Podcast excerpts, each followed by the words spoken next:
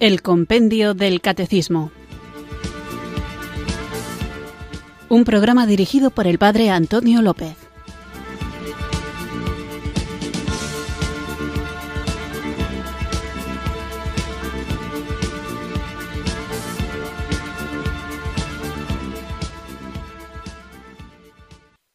Buenas tardes, queridos oyentes de Radio María. Recibido un cariñoso saludo desde Irurzun, en Navarra, quienes sintonizáis una tarde más esta radio que cambia vidas, esta emisora de la Virgen, Radio María, para sintonizar el compendio del catecismo, este programa diario de formación católica en el que tratamos de conocer la fe que debemos vivir, compartir y tenemos que saber defender, porque la amamos y amamos también a quienes no la conocen, incluso amamos también a quienes la atacan y porque todos los hombres están destinados a la salvación, porque Dios quiere que todos se salven y lleguen al conocimiento de la verdad, tenemos que conocer la verdad para salvarnos y tenemos que comunicar la verdad para que todos puedan acceder a esta salvación que a nadie se le niega, que a todos gratuitamente se les ofrece y que exige por parte del hombre una respuesta, querer aceptarla. Pero claro,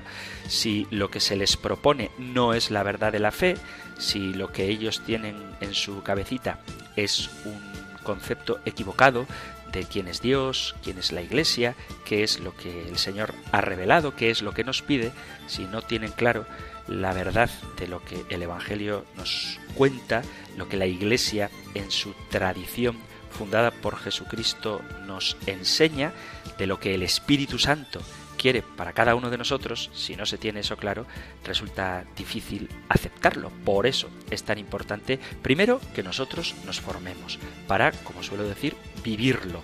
Y segundo, que además de conocerlo y vivirlo, sepamos comunicarlo de manera adecuada. Y comunicarlo de manera adecuada significa no dejarnos llevar ni por nuestros propios prejuicios, ni limitar la verdad de la fe solo a nuestra sensibilidad, sino estar abiertos para que todo aquel que quiera aceptar el Evangelio pueda hacerlo tal y como nos ha sido revelado, aunque no comparta exactamente nuestra misma sensibilidad. Hay cosas de la revelación que son necesarias para alcanzar la salvación y es bueno que esas cosas necesarias seamos capaces de transmitirlas con claridad y luego las otras, las que me ayudan a mí, puedo comunicarlas, puedo compartirlas, pero si alguien no las acepta, no pasa nada.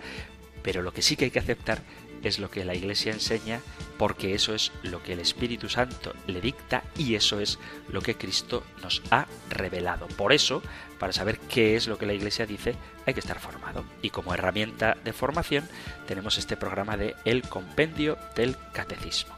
Así que vamos allá con el programa que comenzamos porque lo necesitamos de una manera ineludible, es algo perentorio, no es opcional. Necesitamos al don del Espíritu Santo a nuestro lado, por eso juntos lo invocamos con fe.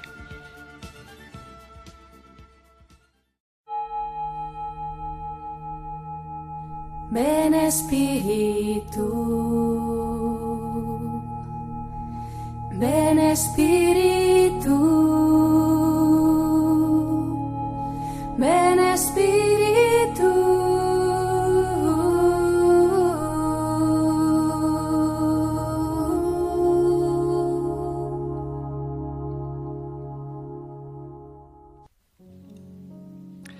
Oh Dios, cuyo Hijo bautizado por Juan en las aguas del Jordán, fue ungido con el Espíritu Santo, y mientras colgó de la cruz salió agua de su costado junto con sangre, y después de su resurrección mandó a sus discípulos, Id y enseñad a todas las naciones, bautizándolos en el nombre del Padre y del Hijo y del Espíritu Santo. Mira ahora, te lo pedimos, a la faz de tu Iglesia, y generosamente abre para ella la fuente del bautismo que esta agua reciba por el Espíritu Santo la gracia de tu Hijo único engendrado, para que la naturaleza humana, creada a tu imagen y purificada por medio del sacramento del bautismo de toda inmundicia de la vida anterior, pueda ser digna de elevarse a la vida de hijos recién nacidos por medio del agua y del Espíritu Santo. Padre Celestial, te damos gracias por las aguas purificantes del bautismo. En este sacramento somos incorporados a la historia de la salvación y somos sellados como tus hijos. Que siempre valoremos el don preciado de tu gracia y nuestro lugar en tu plan de salvación. Te lo pedimos por Jesucristo nuestro Señor. Amén.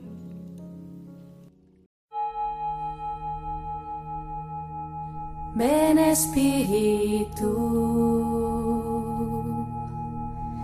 ven Espíritu,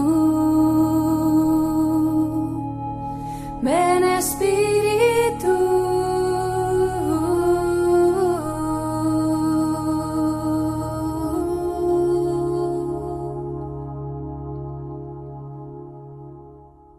Vamos allá después de haber hecho esta oración, que es muy parecida, está extraída casi literalmente de la oración que se hace para bendecir el agua que se ha de usar para los bautismos, pues después de esta oración, que es muy bonita, vamos, como digo, a continuar con nuestro programa. Estamos hablando del primero de los sacramentos de la iniciación cristiana, el sacramento del bautismo, y después de haber hablado durante dos programas de la necesidad del bautismo para la salvación, vamos a tocar hoy una pregunta que es muy importante y que de hecho da razón de por qué es necesario el bautismo para la salvación. El tema que trataremos hoy lo encontráis en el Catecismo Mayor en los puntos del 1262 al 1274 y en los puntos 1279 y 1280. Nosotros escuchamos ahora la pregunta 263 del compendio del Catecismo número 263. ¿Cuáles son los efectos del bautismo? El bautismo perdona el pecado original, todos los pecados personales y todas las penas debidas al pecado.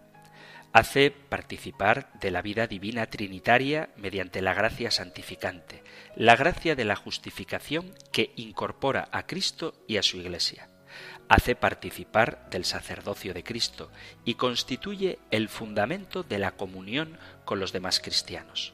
Otorga las virtudes teologales y los dones del Espíritu Santo. El bautizado pertenece para siempre a Cristo. En efecto, queda marcado con el sello indeleble de Cristo. Carácter. Mirad que la gente que se niega a bautizar a los niños lo hace utilizando varios argumentos, alguno de los cuales es el de que no existe el pecado original porque los niños no han pecado y como ya hemos hablado largamente del pecado original, no voy a volver al tema, aunque estoy seguro de que sería interesante. Lo bueno de ser seguidor de Radio María es que siempre que queráis podéis escuchar los programas anteriores y os vuelvo a recordar, como lo hacía hace pocos días, que ya hablamos del pecado original en las preguntas de las 75 a las 78. Así que si queréis profundizar un poquito más sobre este tema, os remito una vez más a los podcasts del programa que podéis encontrar en la página web de Radio María o en la aplicación de vuestro teléfono móvil y buscáis la pregunta 75, 76 y 78, 77 y 78 y ahí se habla de lo que es el pecado original, con el que todos los hombres nacemos. Pero no podemos quedarnos solo con el único efecto de que el pecado original es borrado por el bautismo, sino que, como dice el compendio del catecismo en la pregunta que acabamos de escuchar, tiene otros efectos además de el perdón de los pecados. Y eso es lo que vamos a ver hoy. Fundamentalmente, me gustaría que tuviéramos claro que el bautismo es una nueva creación. Para entender el bautismo tendríamos que ir al principio de las escrituras. La creación, en el inicio del Génesis, comienza con el Espíritu Santo moviéndose sobre el agua, la conexión entre el agua que da vida y el Espíritu Santo que es el dador de vida. El pecado de Adán y Eva introduce la muerte en la historia. El pecado original significa que después de él nacemos sin la vida sobrenatural. La historia de la salvación es la historia de todo lo que Dios ha hecho para traer de nuevo a su pueblo a la unión con Dios mismo. Dios utiliza de nuevo el agua para darle a la humanidad un nuevo comienzo con Noé y con su familia. Veis que estoy haciendo un repaso así muy grande, o sea, muy por encima del Antiguo Testamento. Y después de Noé, Moisés es sacado de las aguas del Nilo siendo bebé y conduce a Israel fuera de la esclavitud en Egipto a través de las aguas del Mar Rojo. Y esto es una prefiguración del bautismo, tema del que también hablábamos cuando tratábamos la pregunta 254 que os animo a que volváis a escuchar. En el capítulo 36 del profeta Ezequiel se nos habla de cómo dice el Señor los rociaré con un agua pura y quedarán purificados. Los purificaré de todas sus impurezas y de todos sus inmundos ídolos. Les daré un corazón nuevo y pondré dentro de vosotros un espíritu nuevo. Quitaré de su carne ese corazón de piedra y les daré un corazón de carne. Después, ya en el Nuevo Testamento, el bautismo de Juan es un bautismo de arrepentimiento que se hace con agua y Jesús, al someterse a ese bautismo, santifica las aguas. Jesús ve su crucifixión como un bautismo y Pablo mismo ve nuestro bautismo como una participación en la muerte de Cristo. El bautismo es una parte esencial del plan de Dios para salvarnos, una acción visible con un poder invisible que tiene sentido y otorga gracia. No es simplemente, como decía, un símbolo antiguo, sino que verdaderamente nos libera del pecado y nos brinda una nueva creación en Cristo. El bautismo es el don más bello y maravilloso de Dios. Es el don, la gracia, la unción, la iluminación, la vestimenta de inmortalidad, el baño del renacimiento, el sello y el don más preciado. Es un don porque se confiere a aquellos que no traen nada propio. Es gracia debido a que se da incluso a los culpables. Es un bautismo porque el pecado es sepultado en el agua, es unción porque te ungen como sacerdote, como rey y como profeta, es iluminación porque irradia luz, es una vestimenta nueva porque cubre nuestras vergüenzas, nos reviste de Cristo, es un baño porque lava y un sello porque estamos marcados para siempre como hijos de Dios, es el signo del señorío de Dios.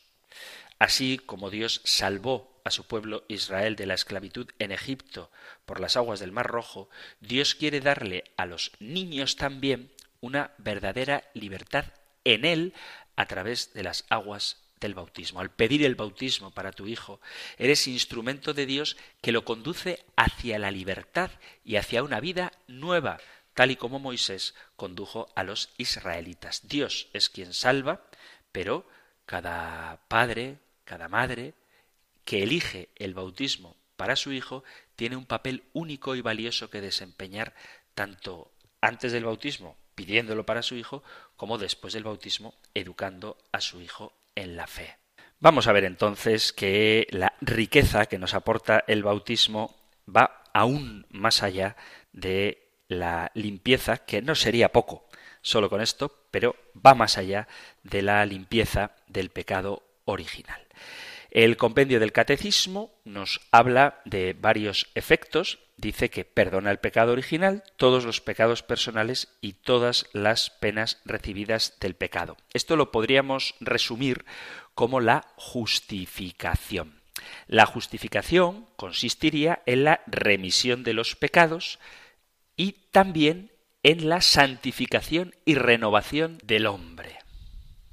Esta idea de justificación es muy importante. Justificar aparece en la Sagrada Escritura como el acto divino por el cual Dios declara justo a un pecador penitente o lo considera justo. La justificación sería lo opuesto a la condenación. Sería la situación ante Dios. Una persona cae bajo la condenación por causa de sus transgresiones, pero como pecador puede experimentar la justificación mediante un acto de Dios. La condenación uno se la gana o se la merece, pero la justificación no puede ser ganada, es un don gratuito, algo inmerecido. Al justificar al pecador, Dios lo absuelve, lo declara justo, lo considera justo y lo trata como a una persona justa. Pero eso es una gracia. La justificación es tanto el acto de absolver como la declaración correspondiente que afirma que existe un estado de justicia. Las acusaciones de maldad son canceladas y el pecador, ahora justificado, llega a estar en una relación correcta con Dios, estar, como dice San Pablo en la carta a los romanos, en paz para con Dios. El estado de justicia que el pecador alcanza por medio de la justificación cuenta como justicia.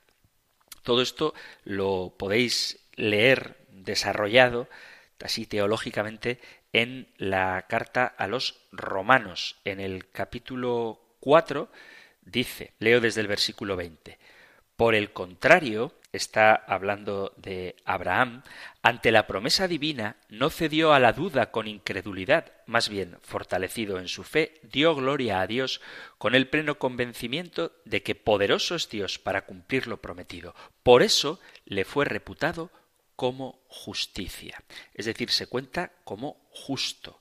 Cuando Dios imputa justicia al pecador arrepentido, figuradamente pone la expiación provista por Cristo y la justicia de Él como un crédito, por así decirlo, en los libros del cielo, y el pecador se encuentra ante Dios como si nunca hubiera pecado.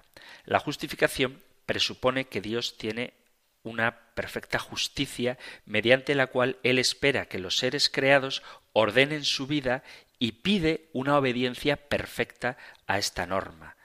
Dios no podría condenar a un hombre que nunca hubiera violado sus normas, en principio.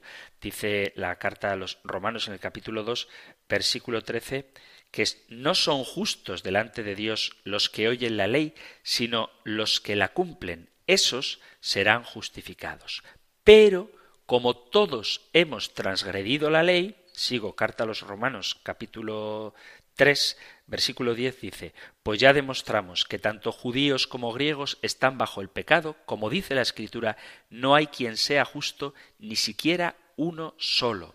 Y luego, un poquito más adelante, dice en el capítulo 3 de la carta a los romanos, leo desde el versículo 21, pero ahora, independientemente de la ley, la justicia de Dios se ha manifestado atestiguada por la ley y los profetas. Justicia de Dios por la fe en Jesucristo para todos los que creen, pues no hay diferencia alguna. Todos pecaron y están privados de la gloria de Dios y son justificados por el don de su gracia en virtud de la redención realizada en Cristo Jesús. La ley divina, toda la voluntad revelada de Dios con respecto al hombre, es así una expresión, un reflejo de su propio carácter y una norma que deben alcanzar todos los seres creados. La justificación es necesaria porque, vuelvo a repetir, carta a los Romanos capítulo 3, todos pecaron y están destituidos de la gloria de Dios. Sin ella, sin la gracia, los pecadores nunca podrían ser aceptados por Dios, sino que permanecerían en un estado de perpetua hostilidad contra Él. La justificación es posible sólo a causa de la gracia divina, o mejor dicho, si queréis, a su disposición, a la disposición del Señor, de no considerar a los pecadores como responsables de sus errores, con la condición de que acepten su justicia, la justicia de Dios, a causa de haber pasado por alto en su paciencia los pecados pasados. Sigo carta a los Romanos capítulo 3 versículo 24. Dice, son justificados por el don de su gracia, de la gracia de Dios, en virtud de la redención realizada en Cristo Jesús, a quien exhibió Dios como instrumento de propiciación por su propia sangre mediante la fe, para mostrar su justicia habiendo pasado por alto los pecados cometidos anteriormente en el tiempo de la paciencia de Dios, en orden a mostrar su justicia en el tiempo presente, para ser Él justo y justificador del que cree en Jesús. Es Dios el que justifica al que cree en Jesús. La provisión de la justicia es el don que nos ha dado Jesús, el cual fue entregado por nuestras transgresiones y resucitado para nuestra justificación. Carta a los Romanos, capítulo 4, versículo 25. Cuando por la fe el pecador acepta la muerte vicaria de Jesucristo como justo castigo por sus propias ofensas, Dios a su vez acepta la fe del pecador en vez de su justicia personal y pone la justicia de Jesucristo como crédito. La resurrección de Jesús fue tan esencial para nuestra justificación como lo fue su propia muerte en cruz. Carta a los Romanos, capítulo 4, versículo 25, dice, quien Jesús fue entregado por nuestros pecados y fue resucitado para nuestra justificación. Por medio del bautismo nosotros nos unimos a la muerte de Jesucristo y a su resurrección y en ella somos renovados y justificados. Por eso, la fe en Jesucristo resucitado nos permite aceptar la justificación de Cristo y nos capacita para una vida nueva. Somos justificados en su sangre y salvados por su vida. La contrapartida, el complemento del acto de gracia de Dios que justifica, es la fe del pecador que se extiende para aceptar la gracia que se nos ofrece. ¿Cómo aceptamos la gracia que Dios nos ofrece? Mediante el bautismo. Carta a los Romanos, capítulo 5, dice, habiendo pues recibido de la fe nuestra justificación, estamos en paz con Dios por nuestro Señor Jesucristo. Por sí mismo, el hombre no puede hacer nada para obtener la justificación. Al ejercer la fe, confesamos que somos incapaces de llegar a un estado de justicia por nuestras propias obras. Dios reconoce nuestra fe y nos justifica. Y nosotros abrazamos esa justificación mediante el bautismo. Entonces la justificación, por un lado, nos perdona los pecados, como dice la carta a los romanos en el capítulo 4, leo desde el versículo 5, en cambio, al que sin trabajar cree en aquel que justifica al impío, su fe se le reputa como justicia. Como también David proclamaba Bienaventurado al hombre a quien Dios imputa la justicia independientemente de las obras. Bienaventurados aquellos cuyas maldades fueron perdonadas y cubiertos sus pecados. Dichoso el hombre a quien el Señor no imputa culpa alguna.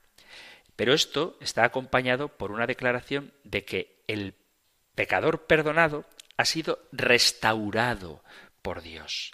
Esta es la relación con Dios que nos hace vivir el bautismo, estar en paz con Dios, reconciliados con Dios. Por eso, por un lado, nos quita el pecado y por otro lado, el bautismo nos hace criaturas nuevas, nos da, por decirlo de alguna manera, gratuitamente el derecho a entrar en el reino de Dios. Nos concede el poder para avanzar por el camino de la salvación.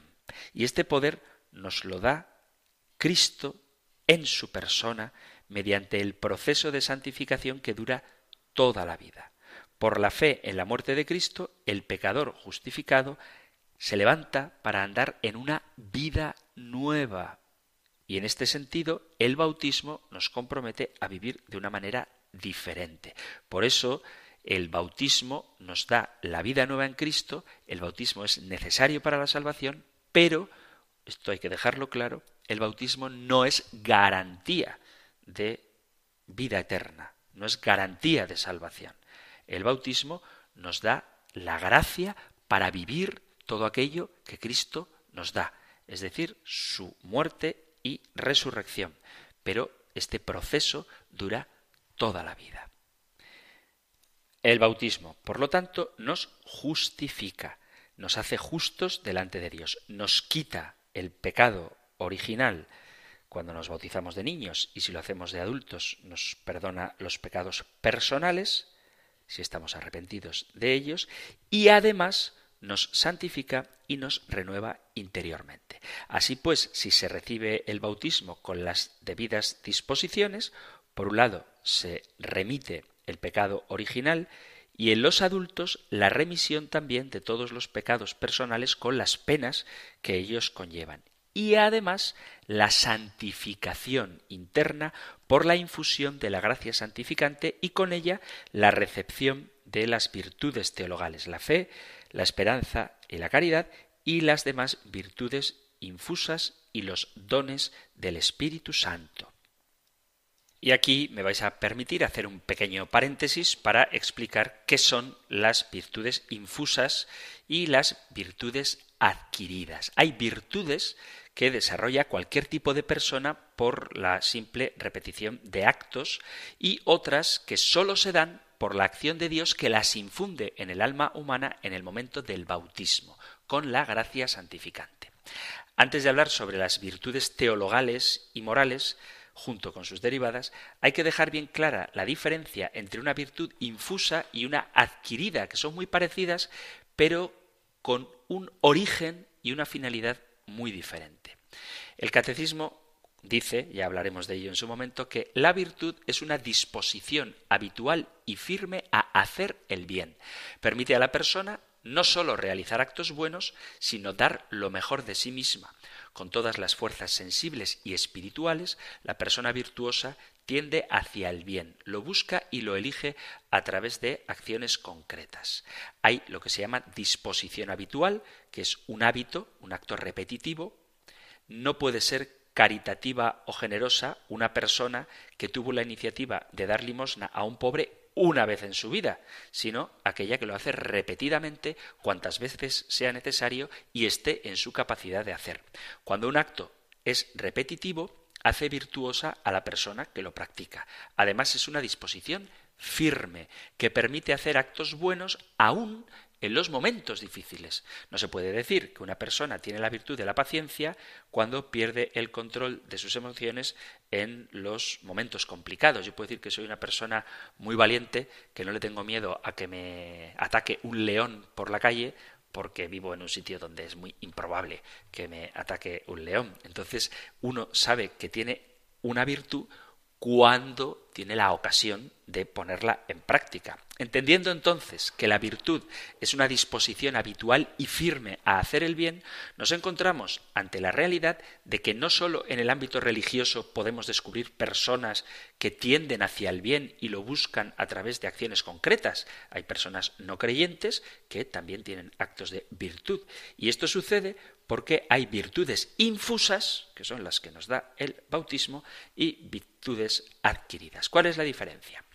Vamos a hablar primero de las virtudes adquiridas. Hay virtudes naturales, es decir, hábitos buenos, adquiridos por la frecuente repetición de actos que hacen más fácil la práctica del bien honesto. El hombre puede adquirir estos hábitos con sus solas fuerzas naturales, por lo que son muy diferentes a las disposiciones innatas y a las virtudes infusas que sólo puede poseer el hombre por divina y gratuita generosidad de Dios. A veces nos sorprendemos con el surgimiento de grandes genios que desde temprana edad ya hacen una habilidad innata para realizar algunas acciones que están fuera del alcance de cualquier tipo de personas. Nos encontramos, por ejemplo, con niños de dos años que tocan magistralmente cualquier instrumento musical con unas pocas prácticas que hayan hecho, con una facilidad que nos deja asombrados. No necesitaron practicar mucho. Nacieron ya con esa facilidad de hacer las cosas porque Dios así lo quiso. Otros necesitan mucha práctica para desarrollar esas mismas habilidades. Estas predisposiciones innatas vienen de Dios, no se dan por la simple repetición de actos. Pero el hombre, valiéndose incluso de algunas predisposiciones innatas, si se lo propone y comienza a realizar frecuentemente y firmemente algunos actos buenos, logra desarrollar ciertas virtudes sin necesidad de ser religioso. Podemos ver a ateos haciendo obras de misericordia, incluso puede que mejor que algún creyente. podemos encontrarnos a alguien que no cree en Dios, pero que es bondadoso y se esfuerza en ayudar a los necesitados. Eso puede pasar y esto ocurre. Muchas veces dicen que admiran, los ateos buenos, admiran a los cristianos y tratan de imitar las acciones cristianas, aunque no compartan la fe. Y ocurre que muchos no creyentes, en el concurso natural de su vida, pueden adquirir virtudes morales como la prudencia, la justicia y perfeccionarse en este tipo de virtudes repitiendo actos. Estos son las virtudes adquiridas. Luego tenemos las virtudes infusas. Las virtudes infusas son aquellas teologales que nos da Dios con la gracia santificante, a diferencia de las naturales o de las adquiridas, que pueden desarrollarse en cualquier tipo de persona, incluso en los no bautizados, estas, las virtudes infusas, se levantan únicamente, surgen únicamente como una obra de Dios, no por repetición de actos, como sucede con las virtudes adquiridas. Las virtudes infusas son unos hábitos operativos infundidos por Dios en las potencias del alma para disponerla a obrar sobrenaturalmente según el dictamen de la razón iluminada por la fe. Y éstas se nos dan gratuitamente como un don de Dios junto con la gracia santificante en el momento del bautismo. Son sobrenaturales. Solo podemos recibirlas porque Dios nos las da, nos las infunde. Por eso se llaman virtudes infusas. De esta definición desglosamos algunas diferencias con las virtudes adquiridas. Las infusas nos vienen directamente de Dios con la gracia santificante, mientras que las adquiridas se dan por repetición de actos buenos. Las infusas obran sobrenaturalmente, mientras las adquiridas se quedan en el plano natural, siguiendo el dictamen de la simple razón. Las infusas se operan en virtud de la razón iluminada por la fe. Las adquiridas obran por motivos puramente naturales, mientras que las infusas obran por motivos sobrenaturales. Por eso, las virtudes naturales que practica el mundo, nosotros las practicamos pero de un modo sobrenatural. Las virtudes infusas se inspiran y regulan por las luces de la fe, que la mera razón natural no alcanza a comprender sobre las consecuencias del pecado, del pecado original y de los pecados personales, sobre la elevación infinita de nuestro fin sobrenatural, sobre la necesidad de amar a Dios, el autor de la gracia, más incluso que a nosotros mismos, y sobre las exigencias de la imitación de Jesucristo que nos llevan a la abnegación, a la renuncia total de nosotros mismos. Nada de esto se alcanza por la simple razón natural, por muy desarrollada que tenga una persona no creyente las virtudes naturales, las virtudes adquiridas. Por ejemplo, en cuestión de comida, la razón humana busca evitar los daños del cuerpo, mientras los cristianos hacemos uso, por ejemplo, de la abstinencia del ayuno de comida y bebida y de cosas semejantes para ser capaces de someter nuestra voluntad a la voluntad de Dios, de tal manera que no comer para un no cristiano sería una dieta, sin embargo, para un cristiano es un sacrificio, es una forma de cultivar la templanza en orden a la identificación con Cristo, a unirnos a sus padecimientos, a ofrecerlos por la salvación del mundo. El acto en sí mismo es igual, no comer, pero el sentido que se le da es totalmente diferente. Es un ejemplo de cómo las realidades realizadas por un cristiano tienen un sentido diferente que las que realiza alguien que no vive en Cristo.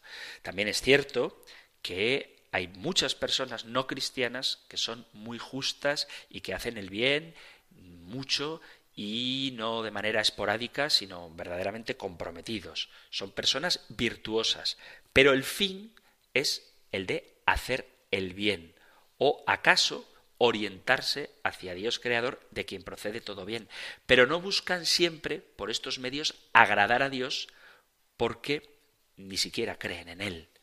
Pero los que hemos recibido por la infusión las virtudes, tenemos otro fin, que es el cielo, la visión beatífica, buscar nuestra salvación y hacer el bien porque eso nos acerca más a Dios Padre, Hijo y Espíritu Santo, porque tendemos a Él por medio de actos que están bajo el influjo de principios y motivos sobrenaturales. Tú puedes ayudar a una persona pobre porque te consideras filantrópico o solidario, y está muy bien, o puedes ayudar a una persona pobre porque en él reconoces a Cristo, en él ves un hermano tuyo y en él ves a alguien a quien tienes que anunciarle por medio de tus obras el amor de Dios. Por lo tanto, los actos de las virtudes infusas son mucho más perfectos que los de las virtudes adquiridas, porque tratamos siempre por medio de ellas parecernos a nuestro modelo a seguir, que es Jesucristo, y conducirnos rectamente como corresponde a quien es Hijo de Dios destinado a la vida eterna. No nos ayuda primariamente el fácil ejercicio del bien, sino su realización en Cristo.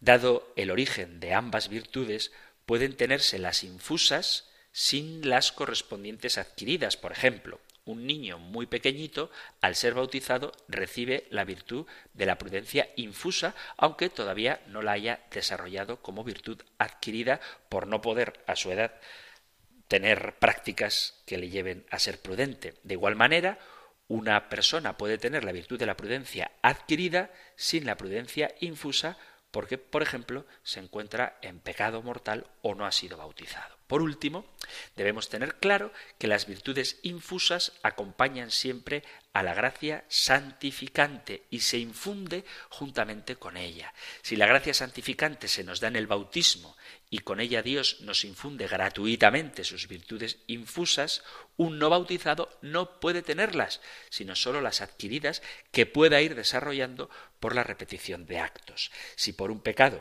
desaparece en nosotros esta gracia santificante mientras perdura el pecado, una persona en pecado mortal no tiene tampoco las virtudes infusas. Cuando se confiesa, cuando recupera la gracia mediante el sacramento del bautismo, recupera también estas virtudes infusas.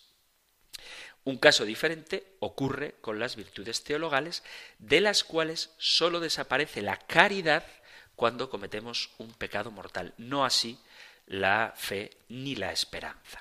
En cuanto a la fe y a la esperanza, permanecen éstas en el alma aún después de la pérdida de la gracia por el pecado mortal, mientras el pecado no sea directamente contra la fe o la esperanza.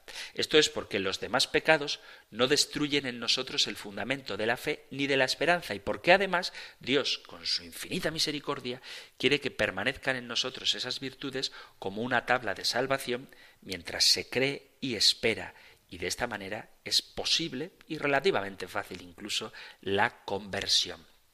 El pecado mortal no destruye del todo los hábitos de la fe y la esperanza mientras, repito, el pecado no vaya contra estas virtudes, una duda involuntaria o contra la fe o la desesperación o la presunción contra la esperanza. Pero si pierden su esplendor y su impulso vivo hacia Dios, manteniéndose de una forma desanimada, apagada.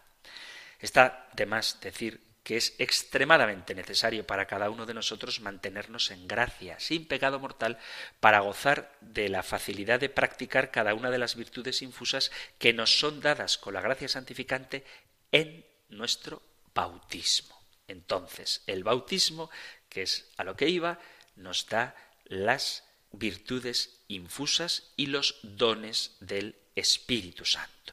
Los dones del Espíritu Santo, dice el Papa Francisco, son una prueba clara de que Dios se comporta como un Padre, que nos quiere y nos ayuda a seguirlo, aunque para experimentar su amor es necesario que nosotros también nos comportemos como sus hijos. Los dones del Espíritu Santo vienen con el sacramento del bautismo y se refuerzan, lo veremos pronto, en la confirmación, pero debemos desarrollarlos durante toda nuestra vida. Son siete los dones del Espíritu Santo. Sabiduría, inteligencia, consejo, fortaleza, ciencia, piedad y temor de Dios. Estos sostienen la vida moral del cristiano y nos hacen dóciles y sensibles a la voluntad de Dios. Vamos a ver cada uno de ellos para comprender lo que el bautismo hace en nosotros. El don de consejo. En el momento en que lo acogemos y lo albergamos en nuestro corazón, el Espíritu Santo comienza a hacernos sensibles a su voz y a orientar nuestros pensamientos, nuestros sentimientos y nuestras intenciones según el corazón de Dios. Al mismo tiempo, nos conduce cada vez más a dirigir nuestra mirada interior hacia Jesús como modelo de nuestro modo de actuar y de relacionarnos con Dios Padre y con los hermanos. El don de entendimiento está estrechamente relacionado con la fe.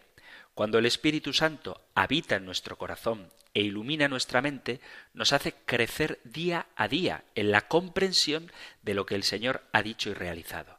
Comprender las enseñanzas de Jesús, comprender el Evangelio, comprender la palabra de Dios, es un fruto del don de entendimiento. Si leemos el Evangelio con este don, podremos comprender la profundidad de las palabras de Dios. El don de sabiduría es uno de los dones del Espíritu Santo, pero no se trata de la sabiduría humana, que es fruto del conocimiento y de la experiencia, del estudio. La sabiduría es la gracia de poder ver cada cosa con los ojos de Dios. Es sencillamente eso, ver el mundo, las situaciones, las ocasiones, las personas, los problemas, todo con los ojos de Dios. En la Sagrada Escritura se explica que Salomón, cuando fue coronado como rey de Israel, pidió este don de la sabiduría. Luego tenemos el don de fortaleza. ¿Cuántas personas honran a nuestro pueblo, nuestra patria, nuestra iglesia, porque son fuertes al llevar adelante su vida, su familia, su trabajo y su fe? Estos cristianos que viven en una santidad casi siempre oculta son movidos por el Espíritu Santo que les conduce. ¿Y por qué pueden llevar esa vida? Porque es Dios, Espíritu Santo, quien les da fortaleza. Y ellos, que tienen esa fortaleza, no son distintos de nosotros, que también hemos sido bautizados. El don de ciencia en el Génesis se pone de relieve que Dios se complace en su creación, subrayando repetidamente la belleza y la bondad de cada cosa. Cada jornada de la creación culmina con y vio Dios que era bueno. Si Dios ve que la creación es una cosa buena, es algo hermoso, también nosotros debemos asumir esa actitud y este es el don de ciencia que nos hace descubrir esa belleza que nos lleva a alabar a Dios y darle gracias por haber hecho estas cosas tan bonitas. El don de piedad, que no significa tener compasión de alguien, tener piedad por compasión. No, no se trata de tener compasión en el sentido de tener lástima por el prójimo, sino que indica nuestra pertenencia a Dios y nuestro vínculo profundo con Él. Un vínculo que da sentido a toda nuestra vida y que nos mantiene firmes en comunión con Él, incluso en los momentos más tormentosos y difíciles por los que podamos pasar. Se trata de una relación vivida con el corazón. La piedad es nuestra amistad con Dios que nos da a Jesús. Una amistad que cambia nuestra vida y nos llena de entusiasmo y alegría. Y por último, el don de temor de Dios, que no es tener miedo de Dios. Sabemos que Dios es Padre, que nos ama y quiere nuestra salvación y siempre nos perdona, por lo que no hay ningún motivo para tener miedo de Dios. El temor de Dios es el don del Espíritu Santo que nos recuerda qué grande es Dios y qué pequeños somos nosotros, y que nuestro bien está en abandonarnos con humildad, con respeto y con confianza en sus manos. Esto es el temor de Dios. El abandono en la bondad de nuestro Dios Padre, que nos quiere mucho, dándonos cuenta de quién es Dios y qué poquita cosa somos nosotros. No confundir el temor de Dios con el miedo a Dios, porque son dos cosas que no tienen nada que ver la una con la otra. Bueno, pues estos siete dones del Espíritu Santo los recibimos en nuestro bautismo. Estos frutos del bautismo, estos efectos del bautismo, el de la remisión del pecado y la santificación, los tenemos en la Sagrada Escritura cuando dice bautizaos en nombre de Jesucristo para remisión de vuestros pecados y recibiréis el don del Espíritu Santo. Como dice Santo Tomás, a todo bautizado se le aplican los méritos redentores de la pasión de Cristo como si él mismo hubiera padecido y muerto. El hecho de que el bautismo borra totalmente el pecado original y todos los pecados personales que se hayan podido cometer es una consecuencia de la infusión de la gracia y por tanto el pecado es incompatible con ella. En el caso de los niños que son bautizados antes de llegar al uso de razón, no se requiere ninguna disposición para la remisión del pecado original. El sacramento obra, ya hablamos de ello también, ex opere operato por los méritos de la pasión de Cristo de una manera infalible. En caso de una persona con uso de razón, como condición indispensable para la remisión del pecado original y de los pecados actuales, se requiere la penitencia, es decir, el arrepentimiento de los pecados. Por el bautismo todos los pecados son perdonados, el pecado original y los pecados personales, así como todas las penas que se derivan del pecado. Los que han sido regenerados no tienen nada que les impida entrar en el reino de Dios, ni el pecado de Adán, ni el pecado personal, ni las consecuencias del pecado. La más grave de estas consecuencias es la separación de Dios y el bautismo nos incorpora, nos une a Cristo. Pero, esto hay que decirlo, el bautizado tiene aún ciertas consecuencias temporales del pecado, como el sufrimiento, la enfermedad, la muerte o las fragilidades inherentes a la vida, como las debilidades psicológicas, de carácter, de salud y, desde luego, la concupiscencia, a lo que la tradición llama concupiscencia, que es esa inclinación que tenemos al pecado. El bautismo nos da la gracia sacramental, la gracia especial que se recibe a través de este sacramento es la de regenerarnos a una nueva vida y con ella, con esta nueva vida, recibimos el derecho a los auxilios espirituales que sean necesarios para vivir cristianamente. Es decir, que podemos vivir como cristianos porque recibimos las gracias, la fuerza necesaria para hacerlo. El bautismo no solamente nos quita los pecados, sino que también nos convierte, como dice la segunda carta de San Pablo a los Corintios, en criaturas nuevas, en hijos adoptivos de Dios, carta a los Gálatas capítulo 4 versículo 5, que ha sido hecho partícipe de la naturaleza divina, segunda de Pedro capítulo primero versículo 4, miembro del cuerpo de Cristo, capítulo 15 de la perdón, capítulo de la primera carta a los Corintios versículo 15, coherederos con Cristo. Carta a los Romanos capítulo 8, versículo 17 y templos del Espíritu Santo. Primera carta a Corintios capítulo 6, versículo 19. Así que, según la Biblia, el bautismo no solamente nos quita el pecado original, sino que nos hace criaturas nuevas, hijos adoptivos de Dios, partícipes de la naturaleza divina, miembros de Cristo y coherederos con Él además de templos del Espíritu Santo. El bautismo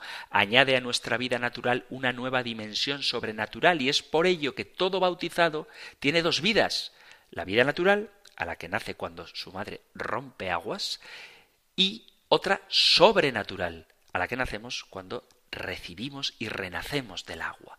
Después del momento en el que somos bautizados, ambas vidas forman parte del ser cristiano. Y este, el cristiano, debe proveer la formación, la alimentación y el cuidado de ambas. Es decir, si tú naces y luego ni te cuidas, ni te dan de comer, ni te educan, pues es muy fácil que mueras o que no vivas como plenamente humano. Es decir, te dan de comer, pero no te educan, no te socializan, pues serás vivo, pero no vivirás como un ser humano.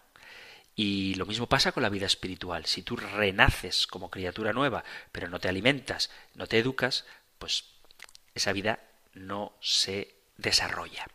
En el Nuevo Testamento se nos dice muchas veces que estas dos vidas están presentes en el cristiano. Dice la segunda carta a los Corintios capítulo 5 versículo 17, si alguno está en Cristo es una nueva criatura, lo viejo pasó y ha llegado lo nuevo. Porque, carta a los Gálatas capítulo 6 versículo 15, ni la circuncisión ni la incircuncisión importan, sino la nueva criatura. Esta nueva vida es la vida de Cristo en nosotros, que dice también en la carta a los Gálatas San Pablo, un texto precioso, en el capítulo 2, versículo 20, con Cristo estoy crucificado. Vivo yo, pero ya no vivo yo, sino que Cristo vive en mí y la vida que yo vivo ahora en la carne, la vivo en la fe del Hijo de Dios que me amó y se entregó a sí mismo por mí, que lleva al mismo tiempo a renunciar por amor a vivir nuestra vida natural, es decir, nuestros propios planes, para asumir los planes de Cristo, que es la vida sobrenatural. El que ama su vida la perderá, dice el Evangelio de San Juan en el capítulo 12, versículo 25, y al que aborrece su vida en este mundo la guardará para la vida eterna, una nueva vida que se recibe en el bautismo, pues fuimos sepultados juntamente con Él mediante el bautismo para unirnos a su muerte, para que así como Cristo fue resucitado de los muertos por la gloria de Dios Padre, así también nosotros caminemos en una vida nueva. Carta a los Romanos, capítulo 6, versículo 4. Una vida sobrenatural que hemos de hacer crecer a través de la oración, el sacrificio y sobre todo a través de la participación del cuerpo de Cristo. El que me come vivirá por mí. Evangelio de San Juan, capítulo 6, versículo 57. Aunque en el fondo quien nos hace crecer es el mismo Dios si nosotros no le ponemos obstáculo. El reino de Dios es como un hombre que echa simiente sobre la tierra y duerme o vele noche y día, la semilla nace y crece sin que él sepa cómo. Evangelio de San Marcos, capítulo 4, versículo 26. A este nuevo ser que hay en nosotros por el bautismo le sigue un nuevo modo de obrar. Cada individuo actúa de acuerdo a su naturaleza. El obrar sigue al ser, se dice en filosofía. A esta nueva naturaleza que recibimos en el bautismo le corresponde un modo de actuar que le es propio. Ya no es un modo de actuar meramente natural o humano, sino sobrenatural, divino.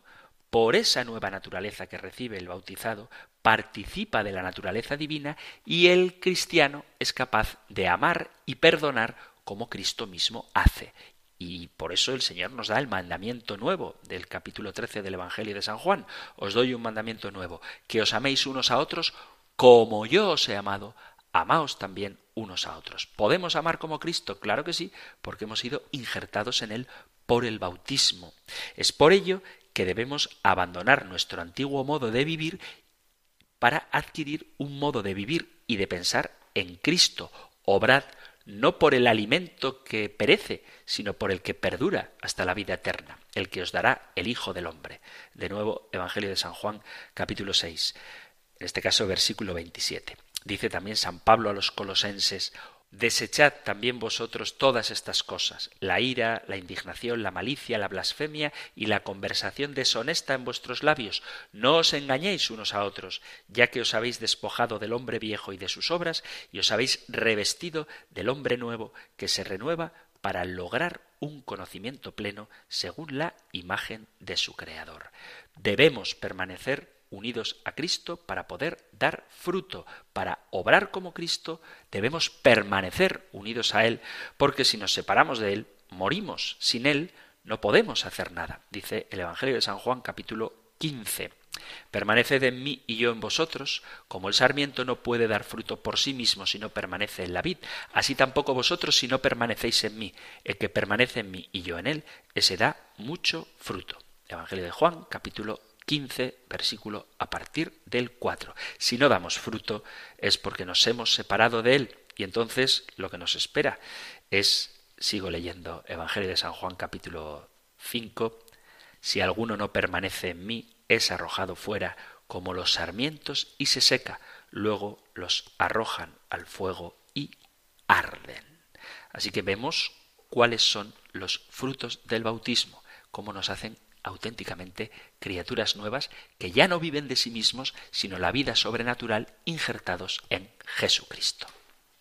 Y como el tiempo pasa volando, se ha terminado el del programa de hoy.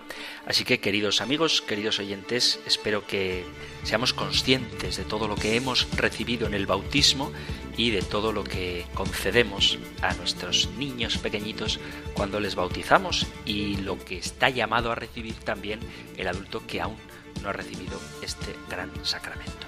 Si queréis consultar algo, hacer alguna pregunta, dar algún testimonio o matizar alguna cosa que os parezca que no ha quedado del todo clara, podéis enviar vuestros mensajes al correo electrónico compendio arroba radiomaria.es, compendio arroba radiomaria.es o al número de teléfono de WhatsApp 668 594 383 668 594 383. Terminamos ahora recibiendo la bendición del Señor. El Señor te bendiga y te guarde, el Señor ilumine su rostro sobre ti y te conceda su favor, el Señor te muestre su rostro y te conceda la paz. Muchísimas gracias por estar ahí, gracias por escuchar el compendio del catecismo y si queréis volveremos a encontrarnos en un próximo programa. Un fuerte abrazo.